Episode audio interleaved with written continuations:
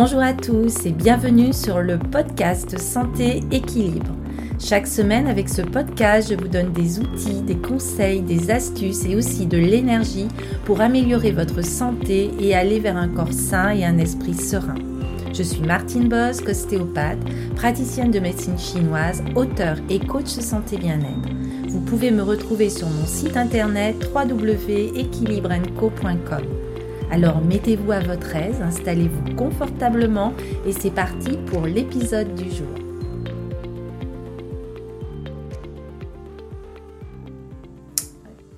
Hello, je suis ravie de vous retrouver pour ce nouvel épisode où je vais évoquer avec vous de la modestie et de l'humilité.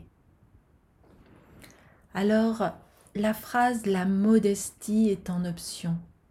C'est une prise de conscience que j'ai personnellement faite il y a seulement quelques mois. Je n'ai pourtant jamais été particulièrement modeste, mais cette petite phrase m'évite aujourd'hui de penser que je dois systématiquement atténuer mes succès, minimiser mes talents ou encore remettre en cause mes capacités. La modestie qui consiste à afficher vis-à-vis des autres le profil bas de celui qui se rabaisse quasi systématiquement et qui est particulièrement néfaste pour l'estime de soi. On peut utiliser des diminutifs pour parler de soi, qui est révélateur d'un travers que beaucoup d'entre nous partagent et qui, sans que l'on s'en rende compte vraiment, nous bride dans notre développement personnel. Alors comment cultiver l'humilité? Et tout d'abord, l'humilité et la modestie, qu'est-ce que c'est? Ce sont des sentiments ou des états d'esprit qui sont contraires à l'orgueil ou à l'autosuffisance.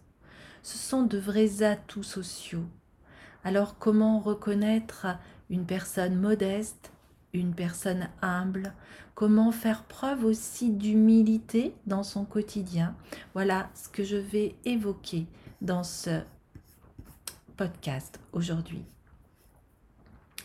Alors l'humilité et la modestie de l'âme, c'est ce que disait Voltaire, c'est le contrepoison de l'orgueil.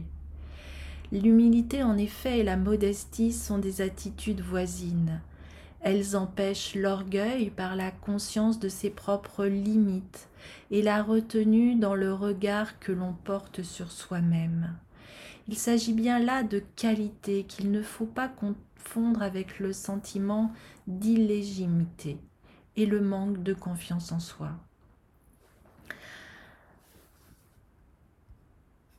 Alors quels sont les avantages de ces deux sentiments?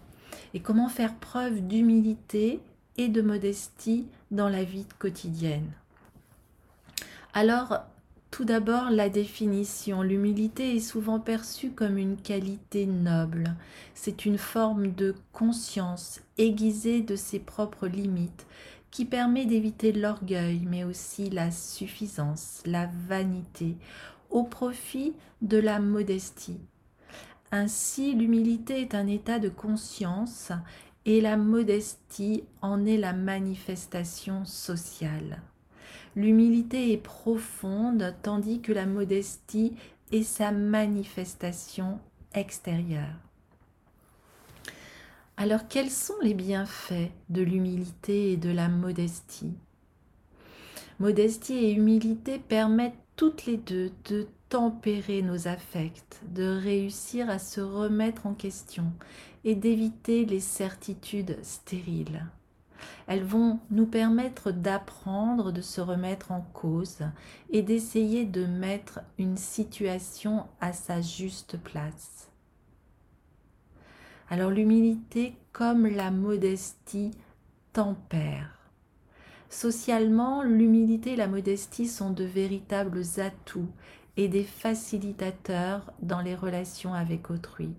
Elles vont permettre en amour, mais aussi en amitié ou dans l'entreprise de se remettre en question, de reconnaître ses erreurs, mais aussi de reconnaître les qualités et les réussites des autres. Alors quels sont les signes d'une personne qui est humble, d'une personne qui est modeste? Alors ces personnes humbles ont conscience du chemin qu'elles ont à parcourir au cours de la vie, de leurs limites et donc aussi de leurs défaillances. C'est ce qui pousse à se réécrire, à apprendre. C'est ce qui invite au mouvement et qui permet de sortir des certitudes qui nous figent. Enfin, la modestie évite l'arrogance et le narcissisme qui sont des freins au développement personnel. Une personne humble ne sera ni orgueilleuse, ni égocentrique, ni méprisante à l'égard d'autrui, mais sera prête à s'améliorer, à continuer, à apprendre et à entendre et écouter autrui. Alors le manque de modestie, est-ce qu'il y a des causes, des conséquences? Ce manque de modestie est souvent présent chez les personnes qui l'aperçoivent comme une faiblesse. On peut dire que nous sommes baignés dans des croyances qui valorisent l'assurance, mais aussi la détermination, comme les critères nécessaires à l'écriture d'une trajectoire professionnelle stable ou vertueuse, par exemple. C'est une méconnaissance des vertus de l'humilité qui permet de se rendre compte du chemin que l'on doit parcourir et de ce que les autres ont à nous apporter. L'humilité est un trait de la personnalité qui n'est pas toujours suffisamment valorisé. On peut manquer d'humilité car c'est une valeur qui n'a pas été inculquée dans l'enfance et par peur d'être perçue comme faible, par peur de ne pas être évité ou renoncer.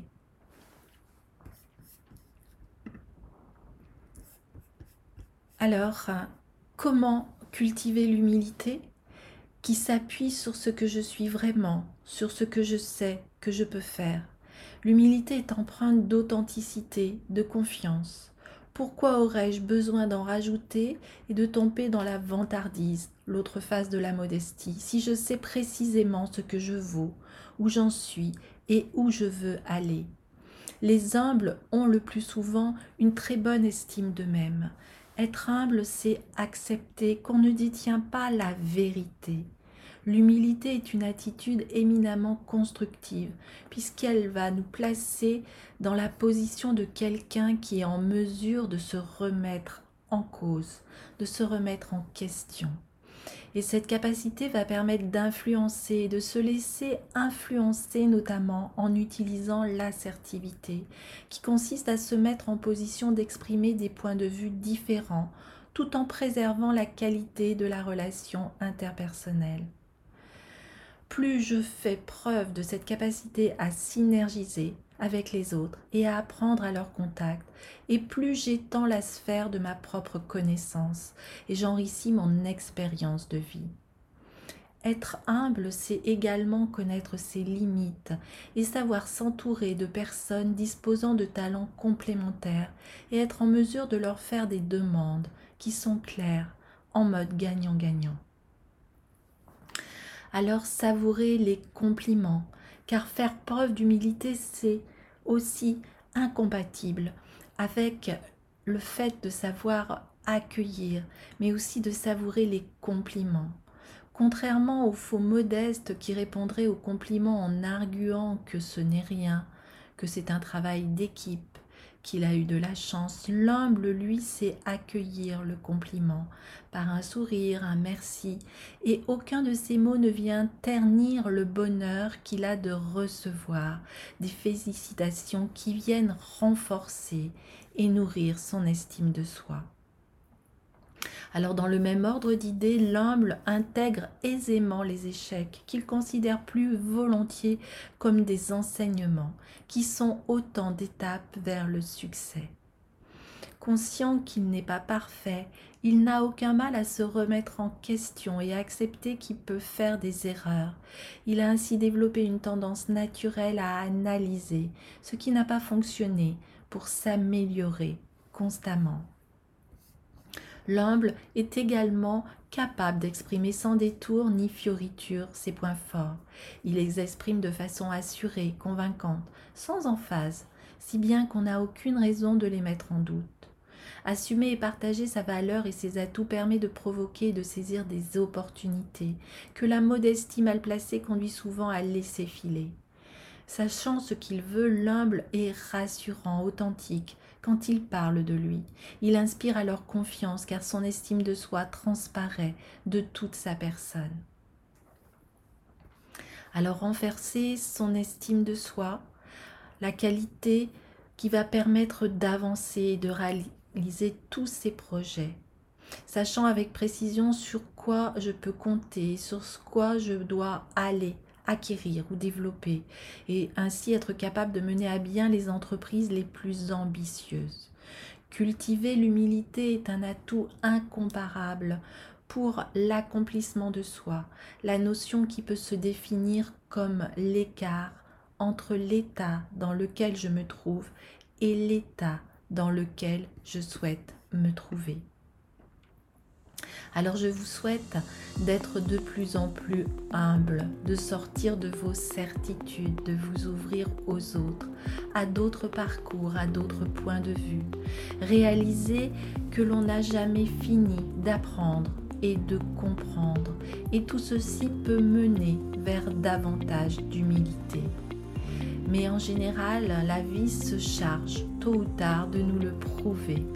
Ainsi, le vécu les obstacles, les trajectoires personnelles, ce qui constitue en somme l'expérience, compte pour beaucoup dans le degré d'humilité et de modestie d'un individu, en plus de son éducation et de son environnement.